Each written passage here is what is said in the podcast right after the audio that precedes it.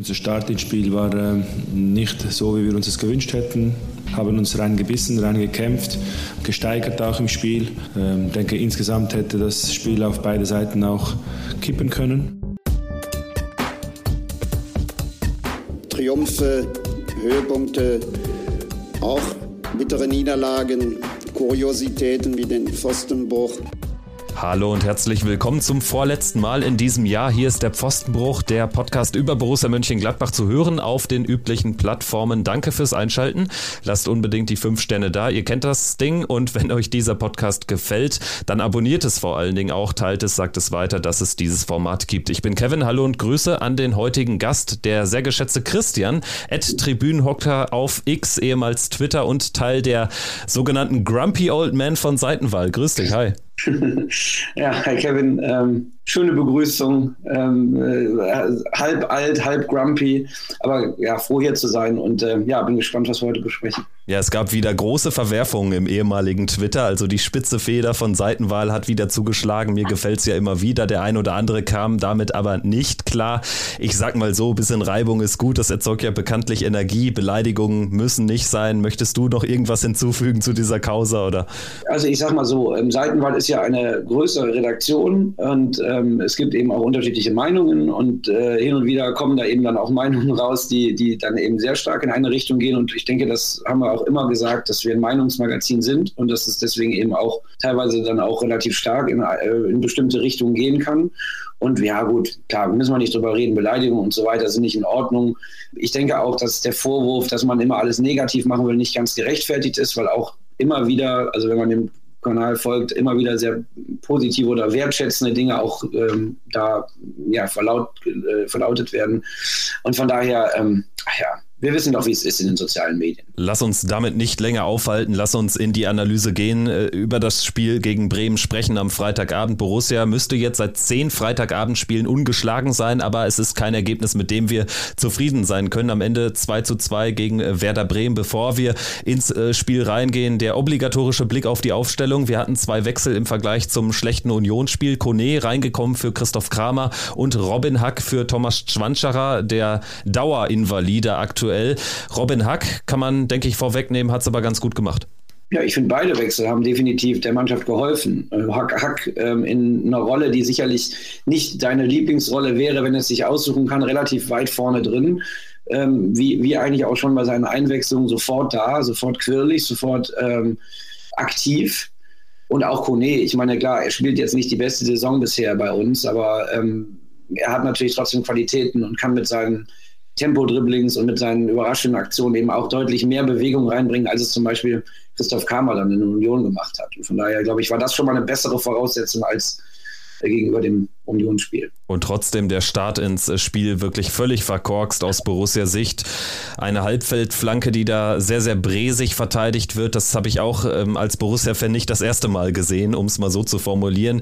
Moritz Nikolas, der natürlich auch einen schlechten Tag erwischt hatte, das ist ihm auch mal zugestanden. Aber auch in der Szene wurde hinterher nicht mehr so richtig drüber gesprochen. Aber an einem perfekten Tag, wie zum Beispiel gegen äh, Wolfsburg, als er den Windkopfball rausnimmt, dann hat er da vielleicht auch noch eine Chance, den Ball entscheidend äh, zu berühren und abzuwehren, aber das war ein ziemlich verkorkster Start für Borussia gegen Bremen. Ja, es war, es war halt, äh, sagen wir mal, nicht unbedingt für jetzt rein, rein spielerisch betrachtet natürlich nicht hilfreich, dass es sehr ruhig gestartet ist im Stadion. Ne? Wir haben es alle mitbekommen auf allen Plätzen mit den Fanprotesten.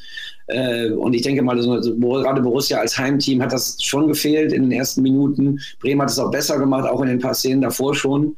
Und ja, die Verteidigung, also sowohl Elvedi, der da wegbleibt, ähm, Nikolas gut. Also du hast es genau richtig beschrieben. Ich glaube, da, wenn, wenn, wenn das die einzige Szene bleibt, wird man nachher nicht mehr drüber reden.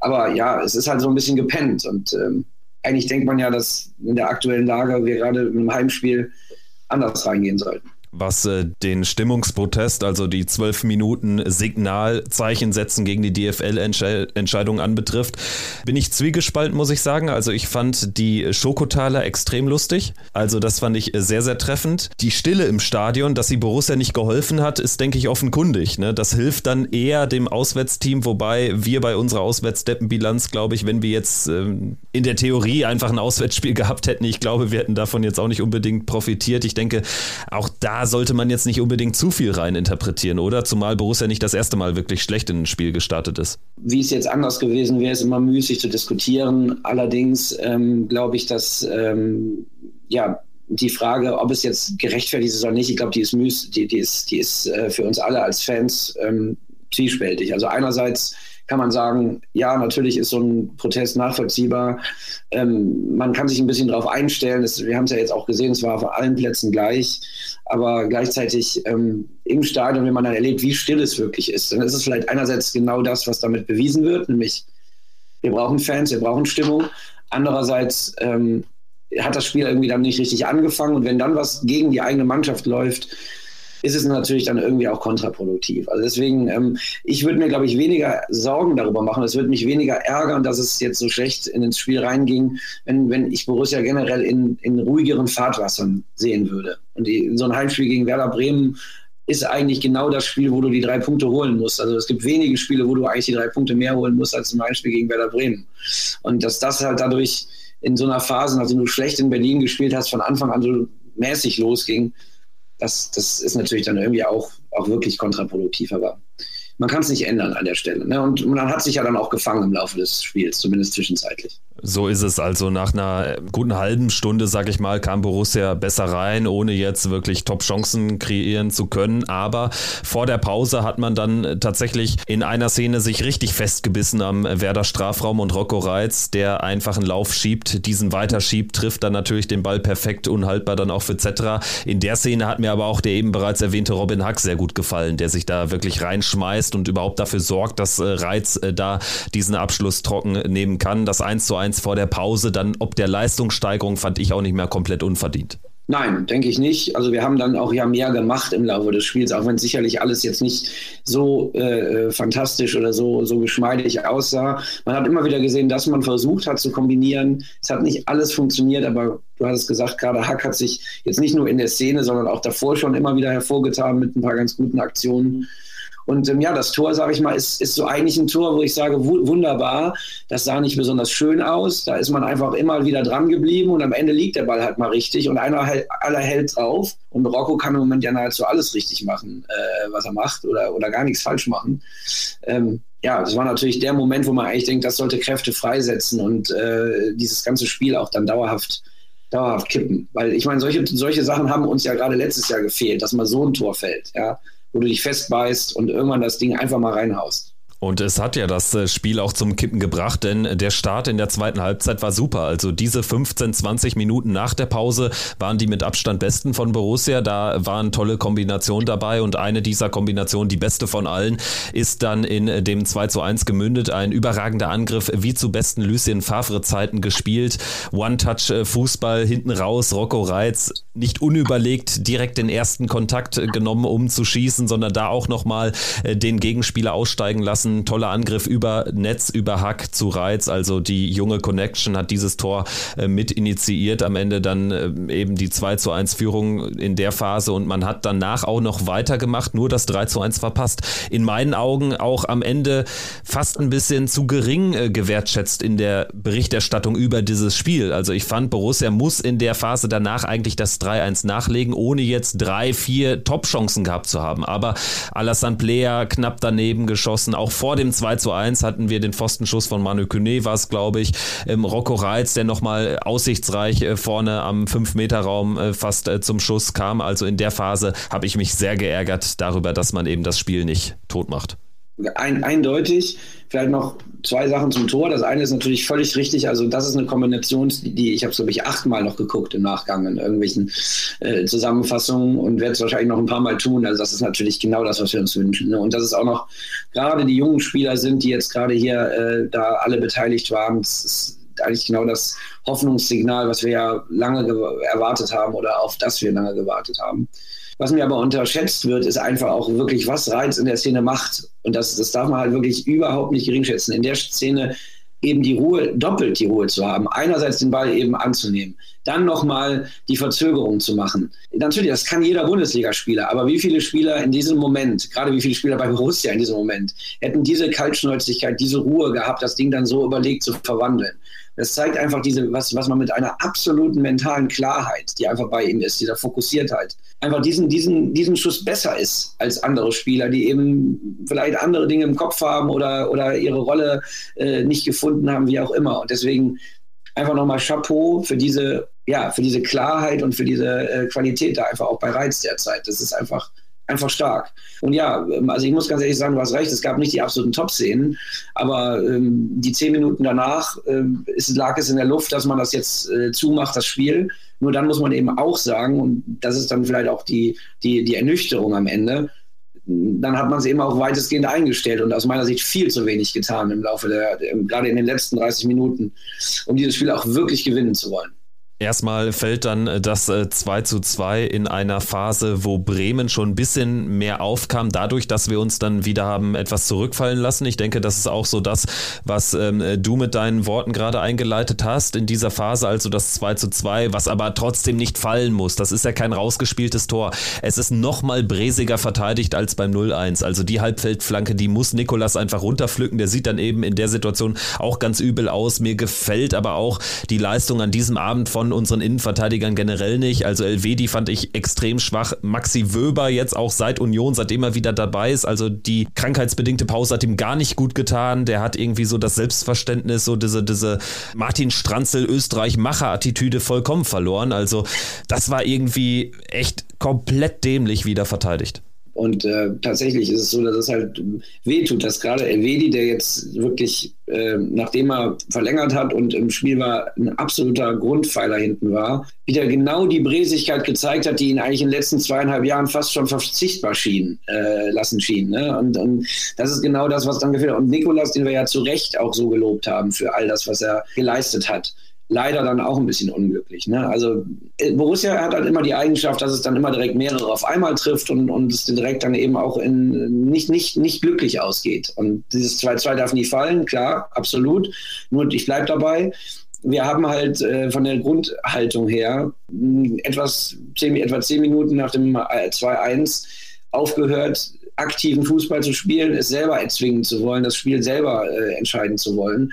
Und dann, dann sind solche Szenen immer möglich. Ja, Werder hat das zwar weitestgehend ungefährlich gemacht, aber wir, wir sind die Heimmannschaft, wir führen zwar eins, wir haben das totale Momentum auf unserer Seite und dann muss man so ein Spiel, und das ist gegen Werder Bremen möglich, haben wir dutzende Male geschafft im Heim zu Hause, dann muss man so ein Spiel zumachen. Und das ist eben nicht gelungen. Nach dem 2 zu 2 hatte ich auch das Gefühl äh, von der ganzen Haltung und Herangehensweise eher Bremen näher am dritten Tor. Also äh, Chris Kramer kam ja dann auch in der Schlussphase noch rein. Da würde ich auch gerne noch ein paar äh, Worte zu verlieren. Also ich habe selten einen Kurzeinsatz gesehen, der so verkorkst war. Also natürlich wurde gerechtfertigterweise seine rote Karte, ich weiß nicht, was Felix Zweier dazu wieder geritten hatte, wurde die natürlich einkassiert und er hat nur gelb gesehen, aber also bei Chris Kramer hat kein Pass gepasst, jede Aktion war unglücklich. Was war das für ein Auftritt? Kramer ist eine schwierige Personalie in dieser Saison aus, aus verschiedenen Gründen. Er hat unter dem Vorgänger ähm, nur einen sehr hohen Status gehabt und hat auch äh, daraus seine Vertragsverlängerung natürlich bekommen und äh, steht jetzt im Prinzip wieder in einer ähnlichen Situation, wie es bei, äh, bei, bei Hütter war, nämlich dass der Fußball, den wir spielen und die Art und Weise, wie er spielt, nicht hundertprozentig zusammenpassen und dass er eigentlich in erster Linie dann wertvoll für die Mannschaft sein kann. Das haben wir äh, gegen Wolfsburg gesehen im, äh, im, im Heimspiel äh, gegen Hoffenheim im Heimspiel gesehen, wenn er, wenn er reinkommt, um Bälle zu halten, eine Führung zu, äh, zu verteidigen und ähm, generell vielleicht ein bisschen Ruhe ins Spiel zu bringen sowohl im äh, Pokalspiel gegen Wolfsburg als auch auswärts in Berlin hat er auf der ähm, ja, Halbposition im Mittelfeld null Akzente gesetzt und auch mit seiner Spielweise der Mannschaft nicht geholfen. Das muss man eben ganz klar sagen. Und dann hast du natürlich ein Problem. Wenn du äh, gerade gerade im Zentrum nicht so viel Erfahrung hast und du bist auf einige wenige Spieler angewiesen, die momentan in sehr, sehr guter Verfassung sind, dann sollte so ein erfahrener Mann dir halt helfen können an der Stelle. Und da passt er halt nicht so hundertprozentig rein. Und ich glaube, das spürt er gerade auch. Und ich meine, du, ich kann noch eine Szene hinzufügen. Er, er dribbelt sich ja einmal ganz schön da vor das Tor und, und, und er hat eigentlich drei, vier, fünf Gelegenheiten, einfach mal aufs Tor zu schießen. Genau da sind wir wieder beim Thema. Einfach mal aufs Tor zu schießen. Ja, und, und er wartet, bis er sich den Ball dann wegnehmen lässt, am Fünf-Meter-Raum mehr oder weniger. Und das ist diese, diese Mentalität, das ist, das ist die alte Borussia-Mentalität. Wir brauchen die neue Borussia-Mentalität. Es muss nicht immer alles perfekt aussehen, aber wir müssen eben einfach die Ergebnisse bringen. Und äh, ja, leider hat das nicht dazu beigetragen. Und es ist ein bisschen symptomatisch einfach auch für das Spiel von Borussia dann nach diesem 2 zu 2. Und weil ich gebe dir vollkommen recht, ich glaube nicht, dass äh, wir, wir hatten nicht mehr den Punch. Und wir mussten dann natürlich auch mit unseren Wechseln, die teilweise auch körperlich gerechtfertigt sind, ähm, natürlich auch stark federn lassen, was die individuelle Qualität angeht. Das muss man eben auch sagen. Und jetzt gehört soweit eben auch dazu, dass wir jetzt in den letzten zwei Heimspielen, also in der Liga gegen Hoffenheim und im Pokal gegen Wolfsburg, von dir beides angesprochen, da hatten wir diese Lucky Punch-Qualität dann wirklich in, in beiden Partien und haben dann auch eben Partien unverdient gezogen oder eben Spiele gewonnen, die wir nicht hätten gewinnen müssen. Also gegen Bremen war es eigentlich die Partie, die am leichtesten zu gewinnen äh, gewesen wäre. Das hat man jetzt ausgerechnet nicht geschafft. Tut deshalb weh, weil wenn wir jetzt auf die Tabelle schauen, 17 Punkte sind es aus 15 Partien. Es gibt jetzt noch die zwei Spiele in Frankfurt und dann im neuen Jahr ja schon nach knapp drei Wochen Pause gegen Stuttgart. Da kann man jetzt äh, nicht unbedingt mit äh, viel rechnen. Also die Wahrscheinlichkeit, dass wir unterhalb der magischen 20-Punkte-Marke liegen, äh, die ist relativ hoch. Jetzt haben wir aber das Glück, dass natürlich in diesem Jahr extrem viele schwache Mannschaften in der Liga sind, weshalb man trotzdem von einem absoluten Niemandsland sprechen kann. Und das muss ja nicht nur negativ sein. Wie blickst du denn drauf auf Borussia mit Platz 11? 17 Punkten aus 15. Wie viel Zeit haben wir denn? also, Nein, wenn, also wenn du jetzt zum, zum 10-Minuten-Monolog anlegst, dann äh, werde ich äh, zwischenzeitlich reingrätschen. Ja, der rote Buzzer oder sowas. Wie Chris Kramer grätsche ich dann rein, taktisch. Ja, genau, genau. Nein, also, ähm, also man kann es, ich versuche es relativ kurz zu machen. Ich glaube, dass wir, um, um das Positive in den Vordergrund zu stellen, viel von dem sehen, was wir uns gewünscht haben. Nämlich es ist wirklich auf dem Weg, äh, da, da entsteht eine neue Mannschaft ähm, da entsteht auch ein neuer Geist in gewisser Weise. Und ich glaube, dass wir endlich einen Trainer haben, der den Verein in den Mittelpunkt stellt bei seinen Handlungen und das, was er hat und weniger das, äh, was er vielleicht glaubt zu sein oder ähm, wofür er mal, mal geholt wurde, sondern dass er wirklich sagt, okay, das ist die Mannschaft. Und ich muss übrigens sagen, das höre ich auch teilweise aus dem Verein. Das ist ein Mann, der sich sehr, sehr sachlich und sehr, sehr ähm, offen auch im Verein auch zu den sportlichen Zielen und zu seinen den sportlichen Qualitäten seiner, seiner Angestellten jetzt äußert. Und das finde ich gut, weil ähm, wir, das ist halt Arbeit. Es ist halt einfach wirklich Arbeit. Und dass das nicht immer schön aussieht, dass das nicht immer sauber ist, das ist die, das ist die eine Sache. Aber wir haben Glück, dass mit Rocco Reitz, und ich kann das immer wieder erwähnen, ich weiß nicht, wo wir ohne Rocco Reitz stehen würden, dieses Glück zu haben, dass ein Jugendspieler so über die Maßen die Erwartungen ähm, äh, übertrifft und, und die Mannschaft ja regelrecht mitreißt in, in bestimmten Bereichen, hilft uns sehr. Und ähm, gleichzeitig zu sehen, dass Netz eine Rolle findet, in der er besser wird und auch andere junge Spieler sich, sich reinfinden, sehr positiv. Andererseits natürlich, das Alte ist nicht ganz weg und, und in Spielen wie gegen Bremen, dann taucht die alte Bräsigkeit in manchen Momenten plötzlich wieder auf. Und wir haben natürlich das Riesenproblem, dass wir den Laden da hinten nicht dicht bekommen. Und das, wenn das nicht dauerhaft ähm, angegangen wird, dann bin ich nicht sicher, ob das absolute Niemandsland wirklich das Einzige ist, was wir dieses Jahr sehen. Man muss da wirklich offen sein. Also ähm, Union verliert gestern 3 zu 0 in Bochum und äh, äh, spielt genauso schlecht wie, wie all die Wochen zuvor. Und das eine Spiel, wo sie wieder, wieder mal durch Passivität, durch komplett falsche Herangehensweise, auch auf, gerade im läuferischen Bereich. Und das ist ja das Große, das Enttäuschende. Im läuferischen Bereich. Die Spieler haben Vorgaben, sie erfüllen sie nicht. Sie machen es einfach schlicht und ergreifend nicht. Das haben die zwei, gut, der Trainer, letzte Trainer wollte nicht, dass sie laufen, aber der, der Trainer davor wollte, dass sie wie verrückt laufen. Und das haben sie nicht gemacht. Und jetzt kommt einer, der sogar ihnen sozusagen eine Mischung gibt. Und, und dann ist es auch wieder Glückssache, an welchem Tag wer Lust hat zu laufen. Und das, also das sind Dinge, die hört man auch aus dem Verein. Das, man, man kennt seine Pappenheimer, man weiß auch, wer das ist teilweise. Nur was soll man tun? Ne? Aber wir können eben nicht von heute auf morgen elf Spieler austauschen und wir können nicht die Geister komplett so zurück in die Flasche packen, weil es nun mal sehr, sehr lange jetzt äh, auch anders gelaufen ist. Aber generell, wie gesagt, glaube ich, ist, wir, wir, wir haben fünf bis sieben Punkte zu wenig. Da müssen wir, sind wir uns, glaube ich, auch alle einig, die wir eigentlich holen müssen. Gott sei Dank ist so ein Lucky Punch gegen Hoffenheim gelungen.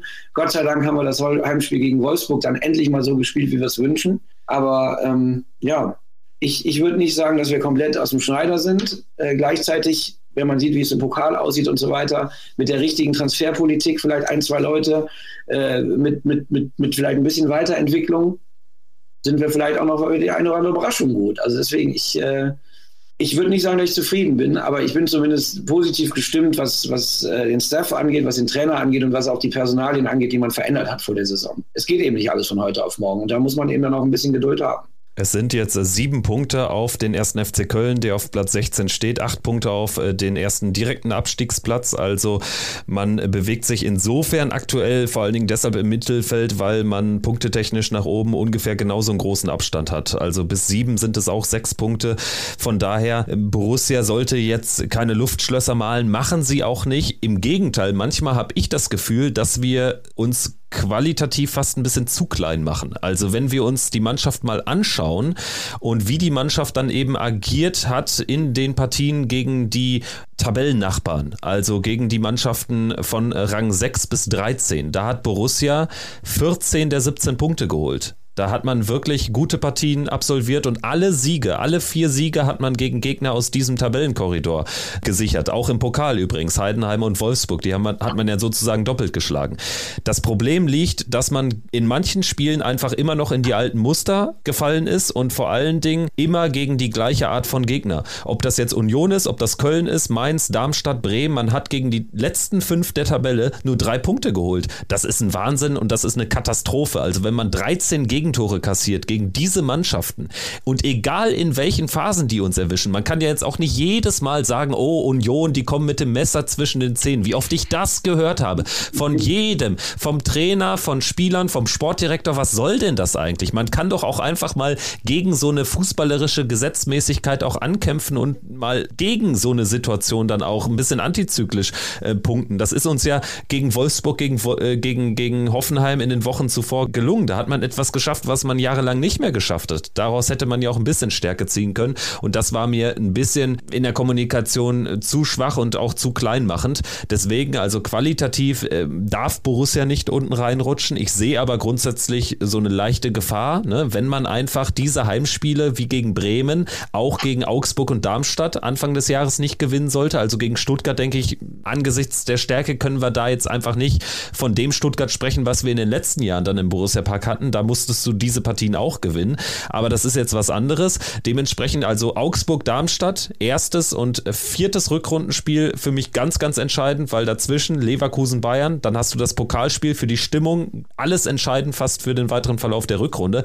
Aber so dieser Januar, der entscheidet eigentlich schon, Januar, Anfang Februar, der entscheidet schon darüber, wie die Saison auch laufen kann, weiter, finde ich. Ja, und ähm, das ist halt, das, das Programm ist genauso schwer oder vielleicht sogar eben noch schwerer, weil man eben diese absoluten Pflichtsieger hat und daneben dann eben Spiele, die du im Prinzip abschreiben kannst oder realistischerweise einfach wirklich mit null Punkten planen musst. Ja, wobei ich muss sagen, also sowohl in Frankfurt als auch zu Hause gegen Stuttgart nach der Winterpause sollten wir durchaus nicht denken, dass da gar nichts zu holen ist. Gerade Stuttgart, ich meine, ähm, qualitativ ist die Mannschaft natürlich nicht wesentlich besser als Borussia, was die Einzelspieler angeht. Es ist eine Mannschaft, die halt einfach fast schon so wie wir damals nach unserer Relegation hier gerade auf, auf Wolke 7 schwebt. Äh, Hoeneß hat da bisher alle Hebel gefunden, die man äh, finden kann. Das Spiel äh, Stuttgart-Leverkusen, ich weiß nicht, ob du es gesehen hast, es war äh, wirklich mal Fußball, denn sowas sieht man in der Bundesliga normalerweise nicht. Vor allem auch in der Art und Weise, wie die Mannschaften agiert haben, großartig. Aber vielleicht kann, uns, kann es uns eben auch helfen. Äh, spielende Gegner liegen uns und wenn eben dann die Qualität am Ende dann vielleicht individuell nicht ganz so hoch ist, wie zum Beispiel bei Leverkusen, Bayern und so weiter, Wer weiß. Also ich würde das nicht ganz abschreiben. Andererseits fehlen uns natürlich genau diese Punkte, also diese fünf bis sieben Punkte aus den Spielen, die du erwähnt hast, fehlen uns heute. Ich meine, wir haben in Freiburg 3-1 geführt. Äh, äh, ne, wir haben fast in jedem Spiel geführt. In Dortmund bin ich der festen Überzeugung, dass wenn das Tor nicht auf diese Weise fällt, also dass nicht Kone den Ball verliert und dann der Gegenzug direkt so passiert, also vielleicht sogar, wenn Kone noch nicht mal das 2-0 schießt, wenn er nicht das 2-0 schießt, sondern jemand anderes oder es erstmal nicht fällt, ich glaube, Borussia gewinnt das Spiel, weil wir, so viel, wir waren so viel besser als dort. Übrigens der einzige Sieg aus den letzten sieben Bundesligaspielen von ja. Dortmund, habe ich gestern ja, noch gelesen. Unfassbar. Und äh, auch deine Statistik, die du äh, auch bei, bei Twitter äh, geteilt hast, ich bleibe bei Twitter, äh, äh, die du geteilt hast, fand ich sehr, sehr einleuchtend. Also das alte Problem ist, und wenn du jetzt genau auf die Aufstellung kommst, und ich will da gar nicht so sehr ins Detail gehen, was man alles immer so hört, auch so im Umfeld, wenn man genau guckt, welche einzelne Personen von welche Positionen von welchen Spielern in diesen Spielen be bekleidet wurden und sich dann die Laufstatistiken und so weiter ansieht, dann lässt sich das, also sagen wir so, der Verein weiß, warum sowas passiert heutzutage noch. Er, er, weiß aber auch, dass er nicht, wie gesagt, alle austauschen kann und dass manche Leute einfach nicht berechenbar sind. Also plötzlich wird dann in einem Spiel mal wieder gelaufen, im nächsten nicht. Und es hört sich halt einfach so furchtbar ähm, bieder an, immer über dieses Laufen zu sprechen bei Borussia. Aber es ist nun mal leider so, dass der Verein, es gibt, glaube ich, keine Mannschaft, dessen Erfolg und Misserfolg in den letzten Jahren so stark immer von der Laufleistung ähm, abhängig gemacht werden konnte wie Borussia. Und ich glaube, dass ähm, eben mit einem fitten Reiz, mit einem fitten Kone, ähm, wir da schon zwei Spieler haben, die äh, da uns unfassbar viel besser machen. Äh, wenn, wenn sie das erreichen.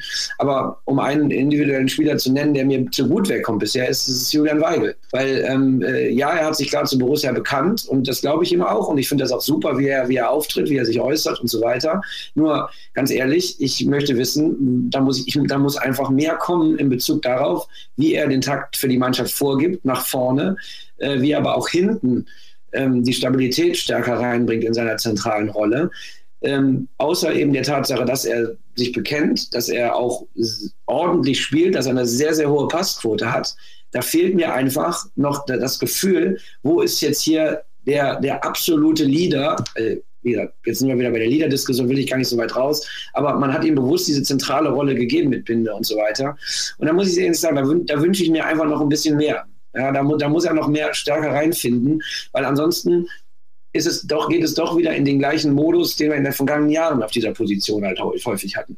Anders als Reiz und Kone, also gerade Kone, der jetzt auch keine überragende Hinserie spielt, anders als, als Rocco. Zwischenzeitlich sogar eine sehr schlechte, muss man sagen. Genau, aber es gibt immer noch punktuell, auch nur in einzelnen Szenen, so diese typischen Signature-Momente, wo du denkst, ja, jetzt nimmt der drei Spieler mit einem Mal raus und so. Ne? Und bei Julian Weigel ist, glaube ich, so, ich meine, seine Rolle ist einfach eine ganz andere. Ne? Er soll irgendwie dann wahrscheinlich auch die einfachen Dinge gut machen. Er fällt mir jetzt auch häufig oder selten sehr negativ auf. Also es ist so ein, so ein, so ein Durchschnitt aktuell, ne? ohne dass da so das gewisse Extra äh, manchmal dabei ist. Das hatten wir in äh, Weigel-Spielen in der letzten Saison dann äh, punktuell, aber auch gerade hinten raus auch viel zu selten. Ne? Also ja, ich denke, es kommt nicht von ungefähr, dass er jetzt auch diese exponierte Rolle bekommen hat als Vizekapitän neben ähm, oder hinter Jonas Omlin, aber ja, so ein bisschen mehr sollte da noch drin sein. Gut, ich würde sagen, ähm, dann haben wir es sportlich so ein bisschen abgefrühstückt jetzt für, für diese Woche. Wenn wir so auf die gesamte Atmosphäre im Verein schauen, da gab es ja jetzt einmal die gute Nachricht, 100.000 Mitglieder wurde die Marke geknackt. Da hat mir ein Tweet von Seitenwahl, der große Wellen geschlagen hat, aber sehr gut gefallen, weil ähm, ich fand auch, also ist 100.000 Mitglieder, wie sehr das einige Fans emotionalisiert, äh, fand ich ähm, sehr, sehr verwunderlich. Also ganz ehrlich, also da holt mich äh, Borussia Mönchengladbach als Fan auf anderen Ebenen ab. Ob das jetzt 99.000, 85.000, 115.000 sind, ist mir eigentlich komplett Wumpe.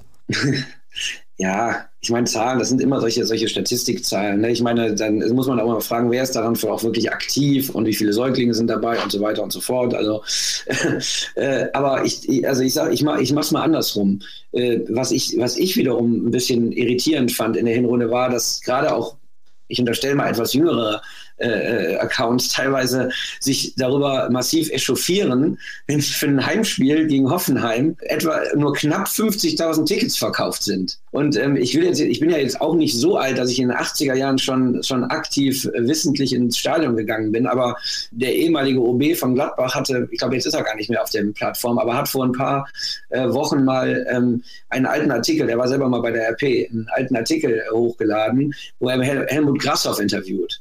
Und Helmut Grassoff beschwert sich darin darüber, dass man einen Zuschauerschnitt von 18.000 Leuten auf dem Bürgerland benötigt, um eine schwarze Null zu schreiben. Man aber leider seit mehreren Jahren nur einen Schnitt von 13.000 Zuschauern auf dem Bökelberg hat. Also das muss man sich einfach mal auf der Zunge zergehen lassen, wie dieser Verein letztes Jahr einen neuen Zuschauerrekord aufgestellt hat mit über 50.000 in einer Saison, die nun mal eigentlich quasi belanglos war für die nähere Geschichte, jüngere Geschichte des Vereins.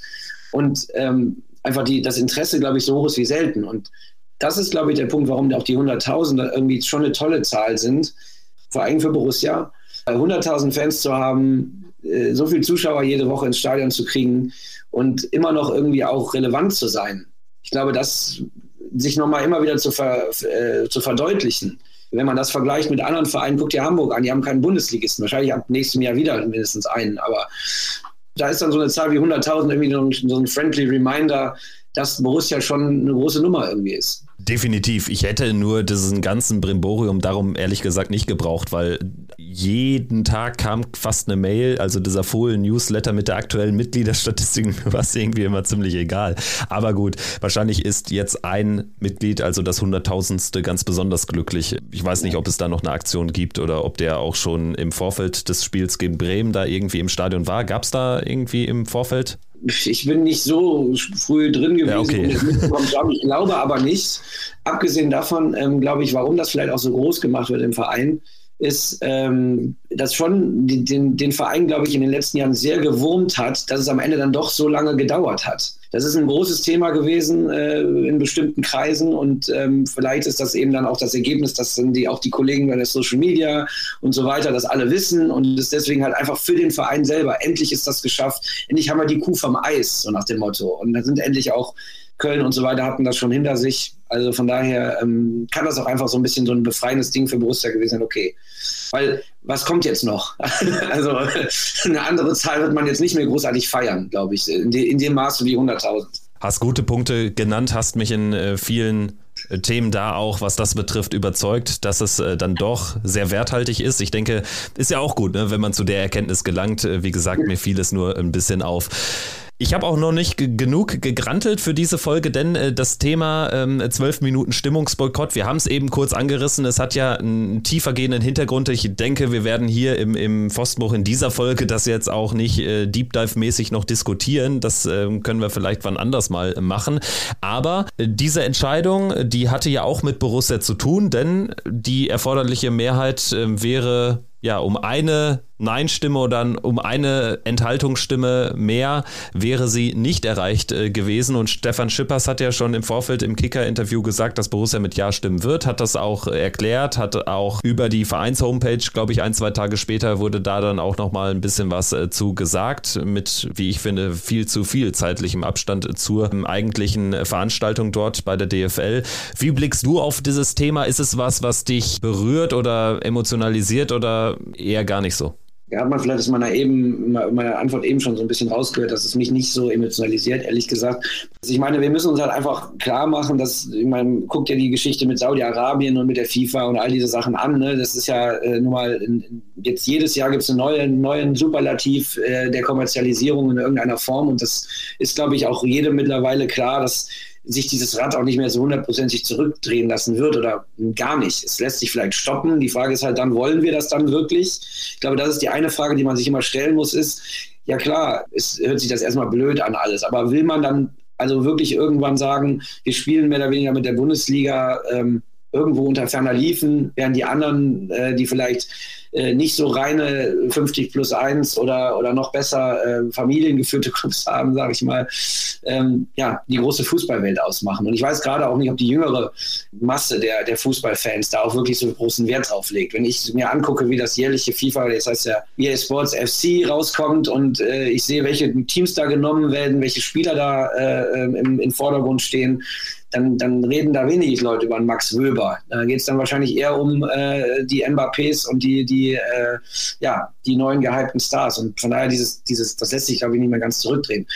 Dieses Thema jetzt speziell, ja, Borussia hätte transparenter sein können, da bin ich, bin ich ganz bei dir. Schippert hat es ja erläutert im Kicker. Ich glaube immer, dass wenn ein Verein wie Borussia Mönchengladbach, der nun wirklich eine, fast eine Krämerseele hat, so einer Sache zustimmt, dann kann man immer davon ausgehen, dass das jetzt nicht die absolute Wahnsinnstat, die nächste Wahnsinnstat der DFL ist. Ich glaube, da sind schlimmere Dinge passiert und ich glaube auch, dass der Investor für die Liga an sich nicht so, da wird ein bisschen, aus meiner Sicht, ein bisschen heißer gekocht, als es gegessen wird. Ja, weil ich glaube, wenn wir jetzt über äh, Investoren aller Leipzig sprechen, die jetzt jeden Verein übernehmen, dann äh, aller, aller Red Bull, dann würde die Sache anders aussehen. Nichtsdestotrotz, ich verstehe den Ärger und ähm, ich glaube, die Liga muss halt einfach realistischerweise sagen, wo sie hin will und was dieser Deal dann auch wirklich bringt. Weil, wenn nach allem, was ich darüber weiß, ist das kein besonders großer Wurf, der da gefeiert wurde. Denn das ist ja nochmal die andere Sache. Und es muss eben sich noch zeigen, dass einfach die strategische Qualität darin liegt, dass die Liga eben lizenzmäßig weiterhin gut versorgt wird mit Geldern, die die, die, von denen die Vereine profitieren. Und darum geht es ja letzten Endes. Eine zentrale Vermarktung ist höchstwahrscheinlich effizienter, als wenn Bayern München sich selbst vermarktet. Die werden sich nämlich besser vermarkten als Elversberg. Und dann bin ich zu wenig in den Details drin, aber ich glaube, eine gewisse Grundsolidarität, die dieser Vorschlag jetzt vorsieht, die ist ja vorhanden. Dass es nie ganz fair ist, ich glaube, das ist schon seit Jahrzehnten klar. Also von daher, ich finde es halt schwierig, da das auf einen Nenner festzumachen. Fakt ist, man hätte die Fans oder äh, ja generell vielleicht ein bisschen stärker mit ins Boot holen sollen. Ja, die Geschichte von Hannover 96, die gibt dem Ganzen halt auch so einen leichten humorvollen Touch, wie ich eigentlich fast finde. Ja, also tatsächlich, wenn es nicht so, so schrecklich wäre, dann könnte man drüber lachen. Also das ist ja wirklich, also diese Kind-Hannover-Geschichte, das ist äh, verfilmungswürdig irgendwann mal. Ne? Also das ist echt äh, eine Never-Ending Story und auch eine traurige Geschichte für alle, die da ähm, für, für den Hannoverschen Sportverein einstehen. Aber das nur am Rande. Also wenn ich polemisch, emotional reagieren würde, dann könnte ich sagen, das Thema, wo die Bundesliga im internationalen Vergleich steht, ist mir eigentlich völlig egal aus dieser Fansicht, aus dieser Auswärtsfahrersicht. Ne? Aber natürlich macht das nicht den großen Teil der Fußballfans in Deutschland aus. Die meisten, die gehen ja auch nicht ins Stadion, die gucken das tatsächlich zu Hause vor Sky oder vor The Zone oder im Sportstudio, was auch immer. Abseits aller Polemik und Emotionalität ist für mich das Kernproblem. Also ich verstehe auch, der große Wurf ist es eh nicht und ich sehe dadurch jetzt auch nicht den letzten finalen Sargnagel für die Entwicklung äh, der Fußball-Bundesliga, also aus, aus Fansicht. Das Kernproblem für mich ist, dass die Bundesliga einfach immer noch nicht begreift und das äh, jetzt auch nicht nur durch diese Entscheidung, das war auch schon vorher der Fall in den letzten Jahren. Die Bundesliga begreift für mich einfach nicht, was ihr Asset wirklich ist, also ihr Alleinstellungsmerkmal. Das sind die Fans, das sind die bunten Kurven, das sind Traditionsclubs. Äh, also gerade Fans und bunte Kurven gibt es in vielen Ligen, mit denen man konkurriert oder konkurrieren möchte, schon lange nicht mehr. Und die Liga als solche, da ist wiederum die Premier League deutlich besser ausgestattet. Klar, hast du da kein 50 plus 1 und es sind alle Türen und Tore geöffnet, aber du hast dort wirklich noch Traditionsclubs also es gibt einfach viel zu viel Plastik in der Bundesliga. Da geht es einfach viel zu ungerecht zu. Du hast Wolfsburg und Leverkusen, die Verluste machen können, noch und nöcher. Es wird halt am Ende vom Konzern ausgeglichen. Hoffenheim ist ohnehin ein schlechter Witz und über Leipzig müssen wir gar nicht erst reden. Und stattdessen gibt es dann Furor über Heidenheim und Darmstadt, die ja nur deshalb so kritisch gesehen werden, weil die Liga einfach sie monetär auch nicht mehr vertragen kann, vermarktungstechnisch und so. Ne? Aber die Fehler wurden doch schon viel früher gemacht. Die wurden da gemacht, wo man Leipzig überhaupt es erlaubt hat, hier einen Red Bull gesponserten Verein in die Bundesliga aufziehen zu lassen, wo man Hoffenheim wirklich alles durchgegangen äh, Aber durch jetzt ja nicht mehr. Hoffenheim ist ja jetzt ein normaler Verein mit, mit, mit 8000 Zuschauern. Das gallische ja. Dorf, ich sag's also dir. Ich, ja. ich, ich verstehe das, versteh das total und ich glaube, das ist auch das große Problem. Also erstens, du hast es richtig gesagt, es geht gar nicht darum, was wir hier wollen, also wir als echte Fans, die auch äh, so häufig wie möglich ins Stadion gehen, ähm, sondern es geht, glaube ich, äh, äh, und jetzt, ob man jetzt äh, zur aktiven Fanszene gehört oder einfach, ja, das einfach zu seinem Alltag gehört, in den Borussia-Park zu gehen ne, und, und das Spiel von der Tribüne oder von wo aus immer zu gucken. Das sind nicht die Leute, um die es geht. Das ist ganz klar. Und damit wirst du natürlich auf die Dauer auch nicht das große Geld machen. Das Problem ist, glaube ich, dass die Bundesliga sich immer versucht hat, so einen Ja-Aber-Weg aufrechtzuerhalten, in dem einerseits gesagt wurde, wir wollen eigentlich 50 plus 1, da stehen wir voll zu aber man hat genug Ausnahmen, äh, eigentlich immer dann die Ausnahmen gemacht, wenn es dann doch jemand ganz richtig ernst gemeint hat damit, trotzdem äh, in der Liga äh, Geld reinbringen zu wollen. Du hast die Beispiele genannt. Also ja, ich, ich sage immer, es gibt so diese zwei Extreme. Es gibt diesen US-amerikanischen Franchise-Ansatz, wo du sagst, da gibt es eigentlich sowas gar nicht mehr, sondern du wählst dir deine Liga zusammen und dann wird aber auch das Geld immer so verteilt, der, der gerade beim letzten Mal schlecht war, bekommt jetzt mehr, damit er am nächsten Mal wieder gut ist. Und ich versuche mir quasi wirklich diesen Wettbewerb spannend zu halten. Das ist halt das extreme System, wo du sagst, es gibt einfach keine Tradition und es gibt auch keinen Aufstieg oder Abstieg. Die andere Seite ist eben zu sagen, ähm, ich, ich lasse es halt durch, durch freies Handeln möglich werden. Aber das freie Handeln ist immer die Frage. Der Saudi, der dir plötzlich das ganze Geld gibt, äh, die Bayern, die, die 40 Jahre lang einen super Job machen, die das Geld einfach jetzt haben, oder irgendwelche anderen Investoren, ähm, Red Bull etc. pp es gibt halt keine Regel dafür, was ist denn heute noch fair und was ist nicht fair. Ich glaube, das Wichtigste ist zu sagen, man hat eine spannende Liga. Und die Bundesliga ist eine Feldleague äh, faktisch, weil sie elf Jahre in Folge den gleichen Meister gesehen hat. Und da sehen wir als Gladbacher, die unsere eigenen Ziele haben, vielleicht ein bisschen drüber hinweg. Aber man muss sich das mal, man muss sich das mal vorstellen. Also eigentlich ist Deutschland mit seinem Kurs schon längst gescheitert. Die Bayern können alles richtig gemacht haben über die Jahre. Es hilft dem Wettbewerb aber nicht. Und dann deswegen, es ist einmal die Frage, was wollen wir? Und ich glaube, dieser, dieser Investorendeal ändert daran nicht viel, außer dass, dass er vielleicht wieder plakativ nach außen hin zeigt, es wird nicht besser werden, was die Kommerzialisierung angeht. Hm? Aber die Frage ist, was wollen wir? Und ich weiß gar nicht, kannst du das beantworten, Kevin, was du unbedingt willst? Weißt du das sicher? naja, schwierig. Ich weiß halt, ja, ich, ich kann schon relativ genau definieren, was mir am Fußball Spaß macht. Und ich weiß aber, und ich glaube, das, das muss auch in Mehrköpfe rein, dass wir einfach nicht in der Mehrheit sind. Also schon gar nicht ist eine aktive Fanszene in der Mehrheit. Aber auch nicht die Stadiongänger. Und wahrscheinlich nicht mal die, die Fußball 24-7 zumindest im Kleiniren haben. So nach dem Motto, es ist mir einfach wichtig, wie es meinem Verein geht. Wahrscheinlich ist das selbst nicht mal die Mehrheit unter den Fußballfans. Weil mittlerweile, du sprichst es an, ne? also dann, man sieht es ja auch, wenn man hier in Berlin durch die Straßen geht. Also ich sehe da häufiger ein Al-Nassr-Trikot als ein Trikot eines Mittelklasse-Clubs in der Fußball-Bundesliga mittlerweile. Mhm. Und dementsprechend ist eine gute, ist eine offene Frage, zu der ich jetzt auch keine finale Antwort habe. Aber wenn ich jetzt inhaltlich noch stärker diesen jetzigen Investorendeal, ja, nicht der große Wurf und so, ne? aber wenn ich den noch inhaltlich stärker kritisieren wollen würde, als wenn ich jetzt hier über, über Fehler spreche, die in der Vergangenheit gemacht wurden, dann würde ich als, als starken Kritikpunkt zumindest noch erwähnen. Also, dass man das auf 20 Jahre anlegt und sagt, rote Linien gehen wir nicht an. Äh, Supercup im Ausland oder was nicht alles, äh, weitere Zerstückelung des Spielplans und so und Einflussnahme des Investors die aktuell führenden Leute in der DFL, die sind doch keine 20 Jahre im Amt. Was soll denn das? Das ist ja eine vollkommen hanebüchende Argumentation. Dann kann ich auch sagen, also wahrscheinlich sind in den nächsten 20 Jahren davon sogar einige schon verstorben, die diesen Deal jetzt, jetzt äh, mit initiiert haben. Also das finde ich auch äh, kritisch an diesem, an dieser ganzen Nummer. Ja, also deswegen, ich, ähm, es, es, ist halt einfach ein bisschen schade, dass, und ich glaube, das ist jetzt nicht nur auf den Investorendeal bezogen, sondern auch auf die, bei den, könnte man bei den Schiedsrichtern, bei den uh, Diskussionen rund um den Videobeweis und generell alles, was mit Kommunikation zwischen Verband, äh, Schrägstrich Liga und, und Öffentlichkeit, Fans läuft und die Medien, die teilweise auch keine glückliche Rolle dabei spielen. Ähm, man, man versteht sich einfach nicht mehr. Und man hat anscheinend auch keine, keine Wege gefunden, wo man irgendwie überhaupt auf einen gemeinsamen Nenner findet. Denn ich meine, nach jedem Videobeweis, aber der Mannschaft hilft oder nicht, wird jetzt immer Fußballmafia BFB gerufen. Das ist ja quasi schon gute Tradition in der aktiven Fanszene. Und ähm, so, so bedeutungslos, dass mehr oder weniger für den DFB heutzutage sein mag, dass das gerufen wird. Ähm, ist das gut? Ist es gut, dass dieses, dieses Misstrauen quasi verbrieft ist und jetzt ewig existiert?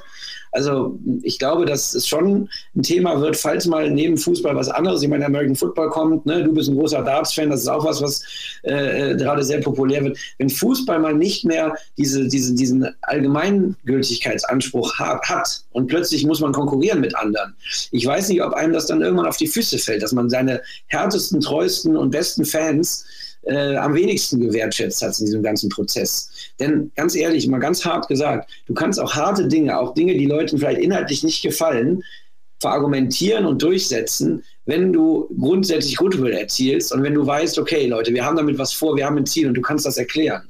Und das ist absolut nicht erkennbar, dass da irgendjemand, gerade jetzt hier, wenn wir als das Gesicht dieser ganzen Aktion ja Watzke wahrscheinlich äh, sehen würden, der ja, der in einer ähm, wirklich äh, erstaunlich, äh, erstaunlichen Altherrenmanier wirklich sich komplett blind gegenüber allem zeigt, was irgendwie in den letzten 10 bis 20 Jahren an Innovationen so gekommen ist, so im, im, gegenseitigen Umgang, auch in der Zusammenarbeit und so weiter und so fort. Also von daher, wär, ich bin gespannt, ob das einem noch mal nicht mal übel auf die Füße fällt, wenn es mal hart auf hart kommt. Ich würde sagen, mit diesen Worten machen wir den Deckel drauf auf diese Thematik für jetzt und äh, sprechen dann jetzt noch über das letzte Spiel von Borussia vor Weihnachten. Wir Idioten, wir kümmern uns ja trotzdem auch äh, weiter um die Bundesliga, egal ob Investoren hin oder her. Es geht nach Frankfurt. Am 20. wird gespielt, 20.30 Uhr, also das vorletzte Spiel der Hinrunde, das letzte Spiel des Jahres. Es könnte einfacher sein. Waldstadion hm, in Frankfurt, wie ist dein Gefühl? In Frankfurt haben wir jahrelang, also vor der Favre-Ära haben wir in Frankfurt immer verloren, gefühlt. Ähm, seitdem haben wir da selten verloren.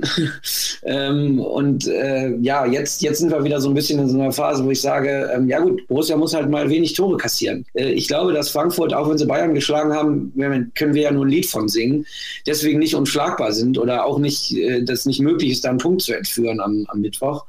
Aber wir müssen halt gucken, dass wir diesen Laden dicht halten. Ja, und äh, daran wird das alles hängen. Also ein, zwei Tore traue ich uns immer zu gegen diese Mannschaften, die, ich sag mal gut, Frankfurt steht ein bisschen drüber, aber die jetzt vom Niveau her uns nicht komplett enteilt sind. Aber wenn wir den Haken nicht dicht machen, dann, dann werden, werden wir natürlich verlieren da. Also ich sag mal so, ein Unentschieden ist drin, aber ähm, dafür müssen wir uns auf jeden Fall gegenüber, auch gegenüber dem Bremen-Spiel in, in bestimmten Mannschaftsbereichen einfach steigern. Ja, ich sehe auch ein Unentschieden als nicht unwahrscheinlich an, weil Frankfurt ja eben auch so eine Achterbahnsaison spielt. Dazu werden wir jetzt gleich Jonas Speth, Experte, ein Hesse im Ruhrgebiet, schreibt er selbst auf Twitter in seinem Profil. Er arbeitet nämlich für die Watz, ist aber ähm, Frankfurter und kann uns da ein bisschen was zu erzählen. Dazu werden wir ihn gleich hören. Aber ja, also um es vorwegzunehmen, Unentschieden halte ich auch im Bereich des Möglichen, zumal ja Frankfurt genau aus der Tabellenrange kommt, wo wir eben fast alle unsere Punkte holen. Wir hören jetzt aber erstmal rein, was denn Jonas erstmal sagt zur ersten Saisonhälfte Hälfte von Eintracht Frankfurt? Ich glaube, das kann man so pauschal gar nicht sagen, wie zufrieden, unzufrieden man da ist, weil es sehr unterschiedliche Leistungen gab. Also mal auf die Conference League geguckt, da ist man eigentlich nach der Gruppenauslosung schon fest davon ausgegangen, dass man einen Gruppensieg holt. Dann gibt es diese zwei Niederlagen gegen PAOK Saloniki, die völlig unerklärlich sind, weil man in beiden Spielen dermaßen überlegen war und ganz klar mehr Torabschlüsse hatte als Pauk und es einfach nicht hinbekommt, die Spiele zu gewinnen. In der Liga hat man dann so Spiele wie gegen Augsburg, gegen Mainz, gegen Bremen, wo man eigentlich sagt, vom Anspruch her musst du die gewinnen, gelingt dir aber nicht. Und plötzlich hast du dann dieses 5-1 zuletzt gegen die Bayern, was aber wieder gedämpft wird durch dieses 0 zu 2, auch wenn man da mit der B11 in Anführungsstrichen spielte, aber dann spielst du 0-2 gegen Aberdeen. Und das ist echt ein bisschen schwierig. Also dieser Dämpfer auch mit dem Pokalspiel gegen Saarbrücken, wo eigentlich jeder wusste, was da auf die Eintracht zukommt, dass das kämpferisch wird, dass das mit viel Leidenschaft ein Gegner sein wird. Und Saarbrücken hat es ja gegen die Bayern vorgemacht. Trotzdem war natürlich der Wunsch da, auch aufgrund der Konstellation, dass eben diese vielen Bundesligisten aus dem Pokal schon ausgeschieden sind und man selten so eine Chance bekommen wird, einen Pokal zu gewinnen wie dieses Jahr, war da schon der Wunsch, dass man das gewinnt gegen Saarbrücken und weiterkommt. Das ist eine reine Achterbahnfahrt bislang in dieser ersten Saisonhälfte. Und dass man dann in der Liga trotzdem zwischen Platz 7 und 8 steht, ja, fühlt sich gar nicht so an, muss man sagen. Also ganz schwierig, diese Saison so richtig in, ein, in eine Phase zusammenzufassen, weil es eine Achterbahnfahrt ist, die passend zu Diva vom Main passt, aber ich glaube, der eine oder andere würde sich gerne eine etwas entspanntere Variante der ersten Saisonhälfte wünschen. Und was eben so ein bisschen Sorge macht, ist äh, die Sturmposition, auf die wir ja auch noch zu sprechen kommen dann. Das Hickhack rund um Kolomyani, das haben wir alle mitbekommen, da am letzten Tag der Transferperiode. Äh, das ist auch so ein bisschen das, was, was Frankfurt so von außen betrachtet fehlt, dann zur absoluten Spitzenmannschaft, die sie ja zeitweise zumindest in den Pokalwettbewerben in den letzten Jahren immer waren ja, äh, man muss sagen, dass Mamouche im Moment in einer wirklich herausragend guten Form ist. Also von daher wird es ein bisschen relativiert, auch wenn es natürlich nicht der Mittelstürmer jetzt vielleicht ist. Aber ja, natürlich. Ich meine, du hattest einen absoluten Ausnahmespieler und hast dann natürlich so eine so eine Streiksituation, die so ein bisschen ja auch fast schon, also ich muss ganz ehrlich sagen, ich finde es an der Stelle auch ein bisschen naiv gemacht von Frankfurt, dass sie ähm, das so lange herausgezögert haben. Also ich sage mal ganz ehrlich, wir sind ja mittlerweile so abge abgestumpft, was, was diese Geschichten da angeht, wenn, wenn so ein Spieler plötzlich so explodiert, man weiß, der wird eh früher oder später weg sein, dann bin ich immer ein großer Freund davon zu sagen, okay, dann lass uns das jetzt auch machen und dafür sorgen wir dafür, dass wir rechtzeitig auch mit eine oder vielleicht sogar zwei Alternativen dafür kaufen können. Und dann jetzt wirklich so bis zum letzten Drücker, dass das dass auch dann, dann mit durchziehen zu wollen, gut, kann man, kann man sagen, ist vielleicht auch dann nicht ganz so strategisch klug gewesen. Andererseits, ähm, gut, ich verstehe ihn, äh, den, den Kollegen da. Borussia war in einer ähnlichen Situation vor ein paar Jahren. Frankfurter kommen von relativ weit oben und spielen jetzt eine, eine, eine durchwachsene Saison, aber letzten Endes ähm, äh, sie haben noch eine gewisse Grundqualität, die, die da ist, die ich auch höher als die einschätze von Borussia. Und ich glaube, dass ähm, das Thema Saarbrücken, glaube ich, da am meisten wehtut. Und ich, ich weiß ja nicht, wie viele Warnungen wir jetzt noch brauchen vor diesem Spiel mit Bayern, mit Frankfurt und so weiter, äh, wie es dann für uns wird. Aber Frankfurt ist natürlich eigentlich unser Vorbild. Die haben, die haben den Titel geholt, die haben das, das, das Blecherne in den letzten Jahren geholt. Und dass die natürlich jetzt sagen, das wäre die zweite Chance gewesen, kann ich total nachvollziehen. Andererseits, ähm, für uns ist, ist es nochmal eine größere. Dann äh, würde ich sagen, bohren wir jetzt nicht weiter in der Saarbrücken-Wunde, sondern haken einfach nochmal in der Sturmthematik nach. Auch dazu habe ich Jonas befragt und der berichtet das ganze Schauspiel nochmal aus seiner Perspektive. Das war ziemlich undurchsichtig äh, zu dem Zeitpunkt, weil es hieß schon, dass äh, Kolumani bleibt, wenn zum Ende der Transfersperiode in Deutschland um 18 Uhr da kein Transfer stattgefunden hat. Er soll sich ja in Paris gefunden haben und äh, da hieß es, dass er dann über den Berater Unruhe gestiftet hat, auch über 18 Uhr hinaus noch und unbedingt dort in Paris bleiben wollte. Und dann kam irgendwie um 23 Uhr so, dass er doch zu PSG wechselt und Markus Krösche ist da ja als sehr harter Verhandlungspartner bekannt in den letzten drei, vier Jahren und hat dann wohl diese 95 Millionen plus X rausgehandelt, die natürlich für Eintracht Frankfurt in einer wirtschaftlichen Situation, wo natürlich auch noch äh, Vereine von Corona ein bisschen zehren, Gold wert sind, muss man einfach sagen. Nur das Hauptproblem war einfach, dass das Fenster in Deutschland zu war und du keine Möglichkeit hattest, mehr nachzuverpflichten. Und so stehst du dann eben da mit, mit Mamouche und Gangkam, wo man schon gesagt hat, in Gangkam traut man etwas zu, aber halt nicht, dass er so eine Soforthilfe ist. Und bei Mamouche wusste man nicht so richtig, hat er in Wolfsburg jetzt nicht die wahnsinnigen Statistiken hingelegt, aber da in diesem Transfer, was Oma Mamouche betrifft, ist man, glaube ich, hochzufrieden. Man hat den ablösefrei von Wolfsburg bekommen. Mittlerweile ist er ein absoluter Gewinn für den Angriff vorne, auch mit äh, Fares Chaibi, äh, gerade die beiden im Duo, aber sie fehlen halt beide im Januar. Das ist ein ganz großes Problem zusammen mit Elias Giri. Also die drei Spieler, die eigentlich gerade extreme Eckpfeiler sind im Spiel der Frankfurter Eintracht, fehlen halt im Januar durch den Afrika Cup. Und so ist es halt so, dass es jetzt im, Sommer, im Winter wohl Transfers geben wird. Jetzt sind ein paar, paar Stürmer da im, im Gespräch, drei, vier. Wer es dann am Ende wirklich wird, muss man mal sehen. Man hatte einfach nicht die Möglichkeit und dann ist die Frage, muss man vielleicht sagen, wenn man diesen Satz sagt, man verkauft nicht nach 18 Uhr und man bekommt dieses Angebot über diese 95 plus X, soll dann ein Verein wie Eintracht Frankfurt sagen, ja, wir verkaufen wir nicht.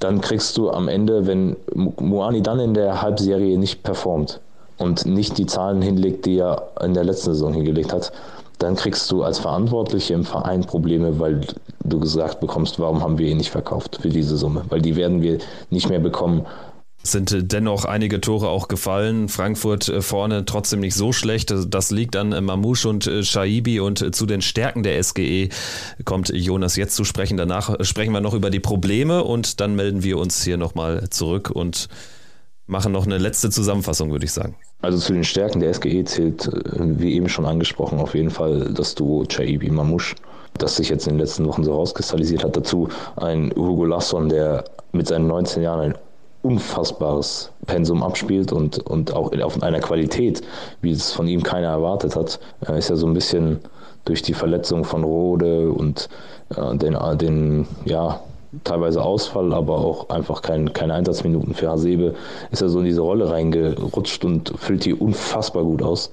Ist ein absoluter Spieler, der Präsenz ist, äh, im, im, im Mittelfeld zeigt, enorm mit seinen 19 Jahren. Und da merkt man auch, dass er dass er einfach Kapitän beim Malmö mit 18 schon war, weil der hat den Ball, du siehst sofort den, den Kopf hoch und will irgendwas initiieren. Und wenn man sich dann seine Interviews in den letzten Wochen anhört, wie er von Mario Götze schwärmt, äh, weil, weil das einfach sein Kindheitsidol war und jetzt spielt er mit ihm da zusammen und lernt unheimlich viel und jedes Spiel lernt er da neu dazu, das, das sieht man auch äh, in, in, Zusammenarbeit mit Elis Giri und äh, eben Mario Götze. Äh, Robin Koch ist sicherlich hinten äh, eine Bank, hat gegen Aberdeen so einen kleinen Patzer drin gehabt, aber ansonsten wird ja jetzt auch mittlerweile immer wieder gefordert, dass er einer für die Nationalmannschaft definitiv ist, weil ja auch die Alternativen bei der deutschen Nationalmannschaft da in puncto Innenverteidigung sehr begrenzt sind es gibt sicherlich mit, mit Fares Chaibi auf der Flügelposition definitiv eine, eine ganz große Gefahr für jede gegnerische Mannschaft. Das ist so eine Art Straßenkicker, der hat einfach Bock mit dem Ball Sachen anzustellen, womit kein Gegenspieler rechnet. Und dieses Duo Chaibi-Mamouche ist schon das, was Frank, das Frankfurter Spiel gerade ausmacht. Seit zwei Spielen auch wieder Mario Götze, äh, der eigentlich so ein bisschen vom Radar verschwunden war in den letzten Wochen. Äh, das ist so ein bisschen sinnbildlich, finde ich, die Entwicklung von Mario Götze letztes Jahr sehr prägend sinnbildlich für, für den Saisonverlauf bei der Eintracht. Dann komplett abgetaucht, jetzt wieder so langsam im Kommen. Es ist äh, definitiv nicht einfach als Eintracht-Fan in dieser Saison. Und wo liegen die größten Probleme? Wo sollte Borussia Mönchengladbach also vielleicht ansetzen am Mittwochabend? Das größte Problem der Frankfurter Eintracht sind die Außenverteidigerpositionen. Da hakt es an allen Ecken und Enden. Das ist wirklich ein ganz, ganz großes Problem, ganz egal ob rechts oder links. Da wird und, und muss auch was passieren. Das hat auch Markus Krösche mit seinem Team bereits erkannt. Das, da sind teilweise wirklich äh, Fauxpas dabei bei, bei einfachen Verteidigungssituationen. Beim Spiel nach vorne, das fängt beim Flanken an, da kommt wenig an. Klar, Mamusch ist jetzt auch nicht der Spieler, der die, äh, die Kopfbälle von, vom Himmel spielt, aber da kommt einfach zu wenig und das passt defensiv nicht. Äh, da muss definitiv eine Alternative her und, und da wird auch was passieren. Also die Außenverteidigerpositionen sind definitiv Punkte, die die gegnerische Mannschaften sicherlich auch als Schwäche ausgemacht haben und, und auch immer wieder attackieren. Ansonsten ja, fehlt es, glaube ich, einfach an der Stabilität dieser Mannschaft. Dass man einfach eine konstante Leistung mal bringt über 90 Minuten. Teilweise ging es über die Saison, dass man sagte, wir müssen wieder zu den Basics kommen, wo die Mannschaft sich komplett irgendwie verloren hatte es fehlt äh, auf jeden Fall die Konstanz und ich glaube, mit der Konstanz würde dann nochmal ein ganz anderes Selbstvertrauen kommen. Die große Schwachstelle, also die Außenverteidigerposition in Frankfurt. Wie viel Optimismus bringt dir die Info, Christian, dass Borussia da vielleicht was ausrichten kann, dass Borussia genau in dem Punkt ansetzen kann? Flügelspiel am Mittwoch? Grundsätzlich ist das ja etwas, was bei uns äh, wiederbelebt wurde eigentlich in diesem Jahr und von daher ist es erstmal eine gute Nachricht so gesehen. Die andere ist ja die, er hat es angedeutet, ähm, dass Frankfurt wirklich eine, eine, sehr gute erste Reihe hat. Ich meine, wenn man die Auflistung der Spieler, ne? ich meine, äh, das, aus unserer Sicht sind das Luxusprobleme, wenn man überlegt, wo, wo die Mannschaft jetzt steht, obwohl sie so eine unkonstante Saison gespielt hat. Ähm, aber andererseits haben sie keine gute zweite Reihe. Zumindest habe ich in der Deutlichkeit, es am Wochenende, dass die Bewertung dieses besagten Europa League-Spiels, äh, also ich habe niemals in einer, einer, Deutlichkeit einen Trainer seine zweite Reihe so niedermachen hören, wie das äh, Topmöller war ähm, äh, in Gang kam und Co. Also die wurden auch im Kicker wirklich runtergeschrieben. Ähm, weiß nicht, warum das jetzt so stark ausgeprägt war. Ich war nur tatsächlich überrascht, weil es mir aufgefallen war. Ähm, von daher mal sehen, wer alles fit wird. Ähm, man muss sagen, zur Stunde liegen sie zurück in Leverkusen und werden vermutlich das Spiel verlieren, aber wir werden sehen. Mir macht es Hoffnung, da, dass wir Tore schießen können. Das habe ich ja auch schon ganz eingangs gesagt. Ich glaube, dass wir das auch schaffen, mindestens ein Tor zu schießen. Die Frage wird halt sein, wie viel kassieren wir? Und da äh, sind eben die besagten Leute, Jaibi und, und, und, und äh, Mamouche, Götze, alle wieder oder jetzt in einer Verfassung, die sehr, sehr gut ist. Und ähm, Mamouche ist, glaube ich, einer, der auch grundsätzlich sehr gerne gegen Borussia trifft. Äh, ich glaube, wir waren sogar mal an ihm dran, ziemlich verstärkt sogar äh, als Reaktion. äh, ja, deswegen mal warten, wir mal ab. Aber ähm, ich bleibe dabei. So ganz aussichtslos äh, sehe ich es nicht. Wir müssen halt einfach gucken, dass wir, dass wir unsere, unsere Hausaufgaben machen, unsere Laufarbeit in den Griff bekommen und die Basics erstmal haben dann sind wir, wie du eben auch schon gesagt hast, auch müssen wir unseren, unser Licht auch nicht immer unter den Schöffel stellen gegen jeden Gegner. Ja, um was mitzunehmen, werden wir wahrscheinlich mehr als ein Tor brauchen bei unserer oder angesichts unserer Torstatistik aktuell. Aber vielleicht, was auch noch erwartungsfroh oder hoffnungsfroh stimmen kann, sind natürlich zwei Tage mehr Ruhe vor diesem Spiel. Ne? Also der Spielplan für Frankfurt jetzt nicht so förderlich. Gladbach hatte dieses Freitagsspiel Sonntagabend dann die Frankfurter im Einsatz, also fast 48 Stunden später und weniger Regeneration. Vielleicht ist das dann auch noch etwas, was uns helfen kann. Ich würde gerne noch eine Sache ergänzen, weil wir es eben in unserer, in unserer ähm, Saisonbewertung quasi nicht drin hatten. Und das passt eigentlich auch wieder zu den zwei Tagen extra Pause. Man darf bei allem nicht vergessen, dass Borussia auch viel Verletzungspech hatte in dieser Hinrunde. Und gerade auch im Sturm, wo wir ja eigentlich äh, flexibler und breiter aufgestellt sind, als wir es eigentlich in den letzten Jahren waren, muss man ehrlich sagen, auch was die Varianten anhört. Mit Jordan als, als ganz klassischen zentralen Spieler, mit Chara, der Anfang der Saison große Qualitäten angedeutet hat, aber dann eben auch nie mehr in Gang gekommen ist. Ähm, und eben Wöber, Itakura, da reden wir gar nicht drüber, dass uns unser bester Abwehrspieler fehlt seit Monaten. Also von daher ich glaube, dass das nicht nur für das Frankfurt-Spiel, sondern für die gesamte Rückrunde das auch ein ganz, ganz wichtiger Faktor wird. Wie sehr bleiben die Leute fit und kann sich einfach auch dann aus den besten Spielern eine, neue, eine Mannschaft finden. Ne? Ja, Itakura fast die gesamte Saison irgendwie gefühlt dann nicht dabei, ne? gerade wenn er mit Japan dann jetzt noch beim Asien Cup spielt. Also dementsprechend, ja, auch das ähm, eine schwierige Gemengelage, wie man so schön sagt. Damit haben wir jetzt alle Themen wirklich behandelt, die wichtig waren in der vergangenen Woche und können jetzt blicken auf das Spiel in Frankfurt. Es gibt dann auch noch eine Folge vor Weihnachten natürlich dann mit der Frankfurt-Analyse. Dann gehen wir auch in die Pause. Danke fürs Zuhören und bis zum nächsten Mal. Macht's gut. Ciao, ciao. Danke, tschüss. Triumphe, Höhepunkte, auch bittere Niederlagen, Kuriositäten wie den Pfostenbruch.